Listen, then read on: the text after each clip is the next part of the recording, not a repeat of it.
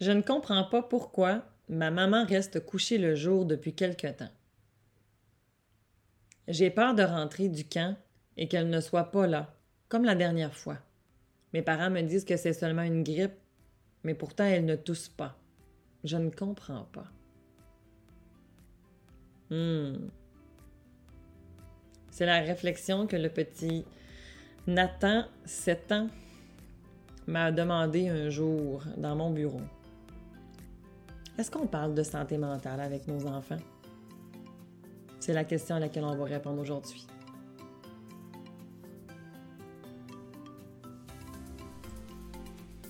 Minute Famille. Qu'est-ce que c'est la Minute Famille? Eh bien, sur le podcast Corsé, cet été, c'est des petits conseils, des petits trucs. Bref, je réponds à des questions que vous m'avez envoyées ou que j'ai entendu dire dans mon bureau ou lors de consultations ou quand on m'interpelle.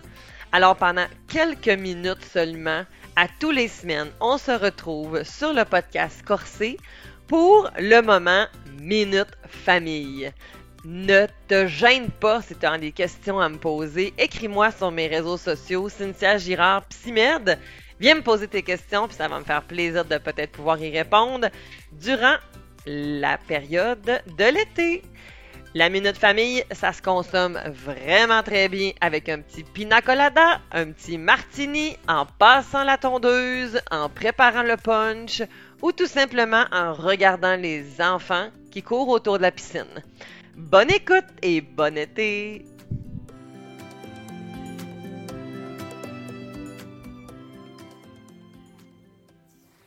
Nathan a osé me poser une question que plusieurs enfants parfois se demandent lorsqu'ils vivent dans une situation familiale où un parent ne va pas bien. Ou que la situation entre maman et papa ne va pas bien. Ou qu'un proche ne va pas bien. Il y a plusieurs parents aussi que euh, en consultation, des fois, vont me demander justement est-ce qu'on en parle? Est-ce que de dire la vérité à l'enfant, ça va être de l'inquiéter pour rien? On est-tu mieux de garder ça pour nous, puis ça va passer, fait que de toute façon, tu sais, il s'en rappellera plus ou peu importe.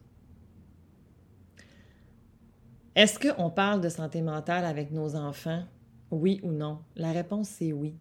C'est oui, il faut qu'on en parle. Parce que nos enfants, habituellement, ils sont proches de nous, ce qui est une excellente nouvelle. Ça veut dire que vous avez fait une bonne job. Donc, vos enfants, ils vous sentent. Ils savent quand vous n'allez pas bien. En plus, les tout petits, ben, ils nous idolâtrent, ils nous placent sur un piédestal. Donc, ils ont juste ça à faire, nous regarder, nous observer. Même si, comme parents, des fois, on s'en rend peut-être pas compte, mais on est un peu comme des héros pour eux autres. Même si dans le quotidien de la vie, c'est pas ce qu'ils vont nous dire. Donc, on est important pour eux. Fait quand ils voient que maman ou papa ne voit pas bien, ben, ça les inquiète par la force des choses. Et parfois même, ils vont penser que c'est de leur faute. Pas parce que vous leur avez fait sentir ça, mais parce que les enfants ont une immaturité cognitive émotionnelle qui fait en sorte que l'empathie, la reconnaissance de l'autre, ce qu'il vit, c'est difficile encore. Ce qui fait en sorte que, ben, même s'ils le savent en théorie qu'ils ne sont pas responsables, ils vont quand même peut-être se sentir coupables. Et d'où le fait que plus on va mettre des mots sur ce qui se passe, plus les enfants vont être en mesure de pouvoir se déculpabiliser, mais aussi de continuer à vivre leur vie à eux, sans avoir l'impression qu'ils sont responsables du bonheur de maman et de papa. Alors Nathan, sa maman est en dépression. C'est pas une grippe, ça s'appelle une dépression. C'est pour cette raison-là que maman reste au lit le jour. Et pour pouvoir aider maman, mon amour, tu n'as pas besoin de faire grand-chose. Je veux que tu continues à aller au camp et que tu t'amuses avec les amis. Ça, ça va beaucoup m'aider. Oui, c'est vrai, des fois dans la maison, c'est agréable quand on baisse le ton, mais je veux que tu continues à, jouer. Puis que quand tu échappes tes Legos, c'est pas grave, c'est OK. Ça t'appartient pas. Ce bout-là, maman s'en occupe avec papa. Maman, elle voit des médecins, elle voit des spécialistes qui l'aident pour travailler à guérir sa dépression. la dépression, qu'est-ce que c'est? Ben, c'est une maladie mentale qui fait en sorte que ben, je dors plus le jour, je suis plus triste, je pleure. Bref, on explique les symptômes, on explique à notre enfant qu'est-ce qui se passe. On nomme l'éléphant qui est dans la pièce. Fait que c'est sûr que quand on a, par exemple, un cancer ou quand j'ai une maladie physique, hein, ben, c'est normal que papa ne vienne pas te porter à la garderie. Il a la jambe dans le plâtre. Il peut plus conduire. Fait que c'est maman. Pourquoi, quand on a de la santé physique, on en parle avec une aisance tout à fait autre que quand c'est la question de la santé mentale? C'est la même affaire. Il faut qu'on en parle. Et si on veut que nos enfants puissent être en mesure de nommer leur détresse, de nommer ce qu'ils vivent dans leur cœur, dans leurs émotions, eh bien, nous aussi, comme adultes, on doit être capable de pouvoir le faire. Malheureusement, la santé mentale, c'est encore tabou. Même si on en parle encore de plus en plus, on en parle euh, on, cherche à défaire les tabous, à pouvoir euh, en parler ouvertement, mais il y a encore un spectre qui fait que les gens, ils vont pas se lever la main au effort pour dire qu'ils sont en burn-out ou parce qu'ils sont en dépression ou quoi que ce soit. D'ailleurs, c'est intéressant ça. On aime bien plus dire qu'on est en burn-out professionnel parce qu'on a l'impression que c'est uniquement la cause en lien avec le travail. Alors que quand on est en dépression majeure, ça voudrait donc dire que c'est l'ensemble de nos sphères. Hein. C'est encore plus honteux parfois pour la personne. Alors que ce n'est pas ça, tu sais. Je ne vais pas rentrer dans la plus grande explication de comment on peut se sentir quand on est en dépression ou quoi que ce soit. L'objectif ici, c'est de pouvoir répondre à la question que Nathan m'avait posée. Donc, est-ce qu'on en parle avec nos enfants? Oui ou non? Oui, on en parle. Maman et papa, ces temps-ci, ça va moins bien c'est vrai que tu vois qu'on se chicane un peu plus. On te rassure, papa et maman, sont en train de travailler sur ça en ce moment.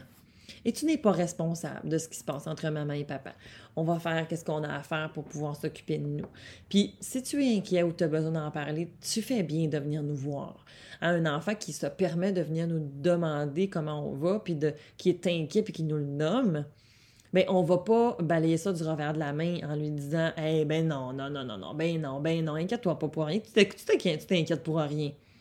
Ah ben c'est pas de tes affaires, ça, ça a rapport avec ma vie à maman. Oui, il y a une portion qui appartient à votre intimité, puis c'est OK. Hein? Si tu as des idées suicidaires, tu peut-être pas obligé d'y dire. Mais je vais y expliquer, par exemple, qu'est-ce qui se passe parce que ça a un impact collatéral sur lui, ta situation. Puis il a le droit de le savoir. Euh, donc, au même titre que ton conjoint, que peut-être ta famille élargie, dépendamment, tu sais, c'est OK. De, de, je suis pas obligée de tout dire, mais je dois dire le nécessaire pour que l'autre puisse savoir.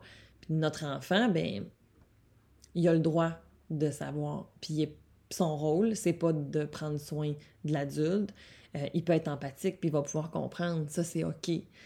Mais je vais le déculpabiliser pour pas que ça brime son développement, pour pas que ça ça l'amène à s'inquiéter au point où il va arrêter certaines activités. Parce que oui, ça, ça se peut. Hein? Euh, moi, j'ai une petite fille que je rencontrais un jour, puis elle, euh, elle a arrêté de faire de la gymnastique parce que maman et papa se chicanaient pour les factures. La petite fille, elle n'avait pas du tout envie d'arrêter de la gymnastique. Mais elle, sa solution, ça a été si j'arrête mon sport, ben, il n'y en aura plus de chicane entre mes parents parce que c'est à cause de moi que mes, que mes parents chicanent. Il a fallu qu'on déconstruise ça avec cette petite fille-là. Heureusement, maman et papa ont été en mesure d'entendre et de nommer à leur fille qui était désolée puis que c'était pas sa responsabilité. La petite fille, aujourd'hui, a fait de la compétition en gymnastique. Elle a repris ses activités. Maman et papa ont été capables de la préserver de ce qui ne lui appartenait pas. Mais oui, ça avait un impact collatéral chez elle. Fait que N'ayons pas peur d'appeler un chat un chat, d'appeler une dépression une dépression, une bipolarité une bipolarité, une séparation conjugale une séparation conjugale, de nommer les choses adaptées à un discours d'enfant pour lui permettre de comprendre, de pouvoir continuer son développement sans le brimer dans ses activités, de pouvoir développer son empathie sans qu'il se culpabilise, mais qu'il comprenne parce que ça fait partie de sa vie et qu'il puisse avoir confiance Hein, dans mon exemple, le petit Nathan, en fait, c'est qu'un jour, il était rentré de l'école et euh, sa maman avait été hospitalisée. Alors, ça a été un traumatisme pour lui de se rendre compte que je reviens de l'école, ma mère est non seulement pas là, mais est à l'hôpital parce qu'elle va pas bien. Puis je peux pas la voir tout de suite parce que maman, elle, est vraiment, vraiment pas bien. suite une tentative de suicide, ce qui fait en sorte qu'elle n'était pas disposée du tout à pouvoir revoir des visiteurs pour l'instant tant qu'elle n'était pas stabilisée. Avec le petit garçon, il a fallu qu'il se fasse une histoire avec tout ça, lui, parce que malheureusement, à ce moment-là, maman, papa n'ont pas été en mesure de l'accompagner. Aujourd'hui, c'est OK. On a pu refaire avec lui le tour, tu sais. Puis il comprend maintenant qu'est-ce qui se passe. Mais il n'est jamais trop tard pour pouvoir revenir sur des épisodes qu'on a vécu en famille. Tu sais, des fois, il y en a qui vont dire, ben, ça fait trois ans que ma thérapie est terminée. Pas ma thérapie, mais que ma parce que les gens vont faire une thérapie des fois pour pouvoir aller chercher des services, mais ce que je veux dire, c'est que des fois, ils vont dire, mettons, ma, dépression est terminée, je veux dire, je, je, je suis en rémission, ça fait trois ans. Fait que, tu sais, je veux dire, pourquoi on reviendrait là-dessus? Ben, juste pour voir. Juste pour voir qu'est-ce qui reste.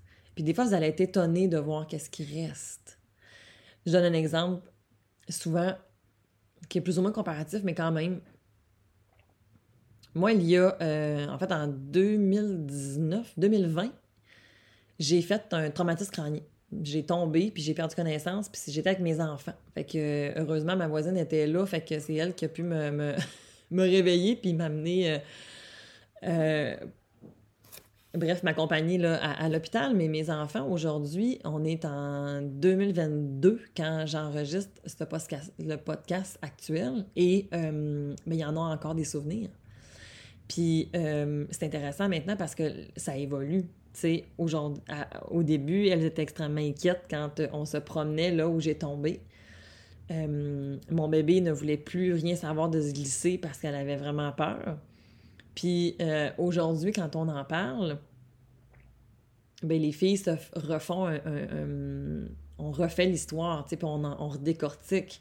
Euh, tu sais, maman était tombée dans le traîneau, puis euh, il n'y a pas de danger encore parce que ça arrive encore des fois qu'ils vont me demander, ben là, maman, t'as mal à la tête, est-ce que c'est parce que euh, ton bobo a la tête? Non, le bobo à la tête à maman, il est plus là, il est terminé, mais j'ai mal à la tête pour d'autres raisons, tu sais. Fait faut pas négliger l'impact que, que, que, ça peut avoir et le temps que ça, tu sais, ça se peut que ça soit là encore. Peut-être que quand tu m'écoutes, toi-même, tu as vécu des choses quand tu étais plus jeune.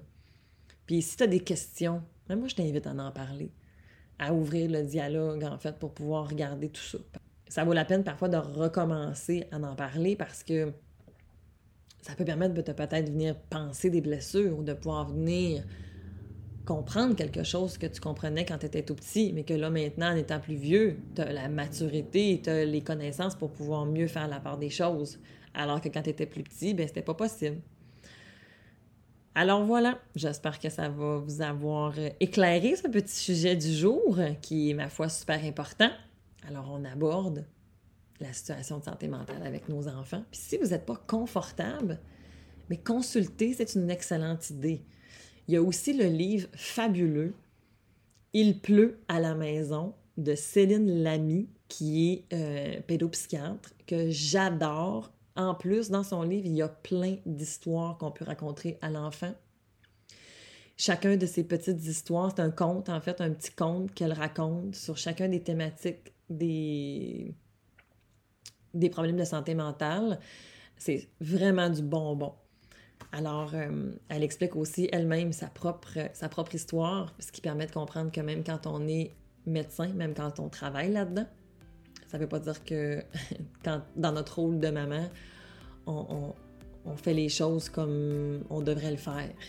Puis aujourd'hui, elle a repris tout ça avec ses enfants, puis ils ont fait du sens, puis c'est vraiment enrichissant comme histoire. Fait que je vous invite à aller voir. Je place le lien dans le descriptif du podcast. Alors voilà.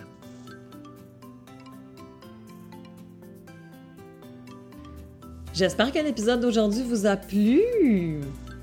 Si vous avez envie de me demander des questions, il n'est pas trop tard. On peut continuer à m'envoyer des questions. En fait, de toute façon, euh, la saison 2 de Corset sera bientôt à nos portes. En septembre, on va reprendre les, les épisodes réguliers. On va recevoir une ribambelle d'invités plus formidables les uns que les autres. Ça va être super enrichissant. J'ai vraiment hâte. Faut savoir aussi qu'actuellement, je suis euh, en promotion pour des nouveaux produits alors, euh, l'accompagnement PAF, parents aimants fermes et épanouis, Si d'être un parent, c'est pas toujours évident.